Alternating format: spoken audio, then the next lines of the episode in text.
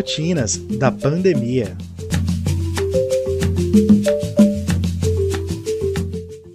Neste podcast, vamos apresentar as vivências de quatro meninas durante a pandemia.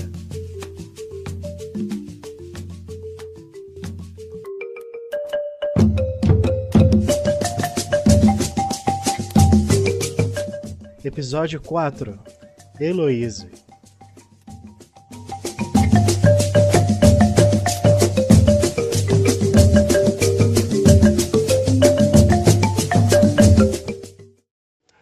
pandemia está sendo um verdadeiro caos para a grande maioria. Muitas perdas, desemprego e aumento da pobreza. Entretanto, as pessoas não perderam a esperança e nem a sua força, e elas foram se reinventando e tentando encontrar algo bom nisso tudo.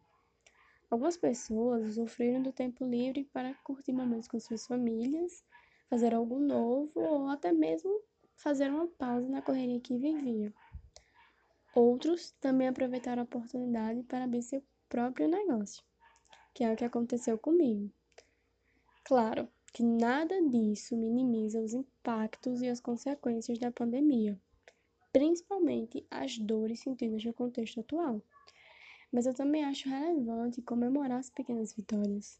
Minha loja é a realização de um sonho, no qual não tinha tempo nem dinheiro para desempenhar. Só foi possível com o tempo livre em casa e a ajuda do auxílio emergencial. Antes disso, eu até cheguei a vender docinhos para conseguir uma grana, mas nunca rendeu e eu sempre desistia. Não vou dizer que agora está sendo fácil conciliar o trabalho com os estudos. Mesmo sendo a dona e tendo essa flexibilidade de horário, a loja depende única e exclusivamente de mim. Então, eu me viro em mil. Eu sou a dona, contadora, entregadora, modelo das peças, a criadora de conteúdos. Enfim, tô eu para tudo. E se eu não me empenhar, eu não vendo. E sem vendas, sem dinheiro. Quanto à Covid-19, eu não vou dizer que não existe risco nas entregas, porque existe sim. Mesmo que eu siga todas as regras da Organização Mundial de Saúde, algumas vezes eu tenho que me deslocar para cidades vizinhas e eu sempre vou no transporte público, né? Porque eu não tenho moto, carro, então eu tô correndo risco nesse momento, né? Nessa, nesse percurso até outra cidade. Mas eu preciso fazer as minhas entregas, eu, eu preciso desse dinheiro, né? Então eu vou, mesmo correndo risco, vou fazendo tudo que a Organização Mundial de Saúde exige, né? Que eles aconselham, mas eu sei que estou correndo esse risco. Eu lembro que uma vez eu fui fazer uma entrega numa cidade em que os casos estavam muito altos e assim que eu coloquei o pé na calçada, né, na casa da menina para fazer a entrega, tinham três cartazes, assim, colados na parede, né?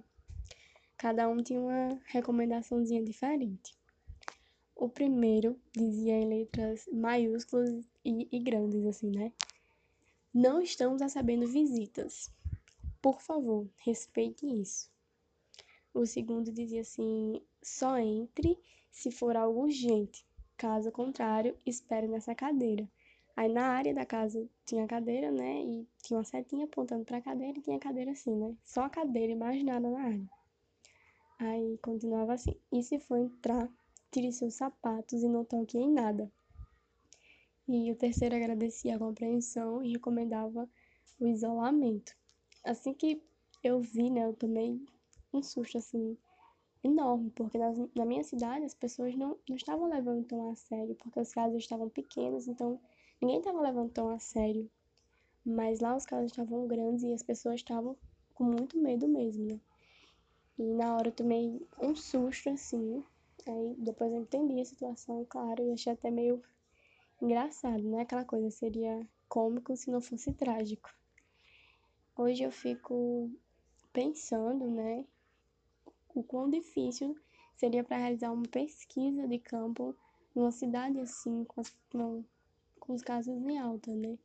Realizar uma pesquisa ou, ou tentar fazer um estudo mesmo.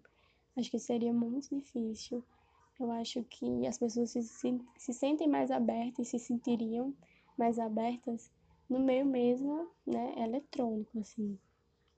Nessa coisa virtual, as pessoas estão estão se expressando muito no meio virtual agora, então acho que seria muito mais fácil, né?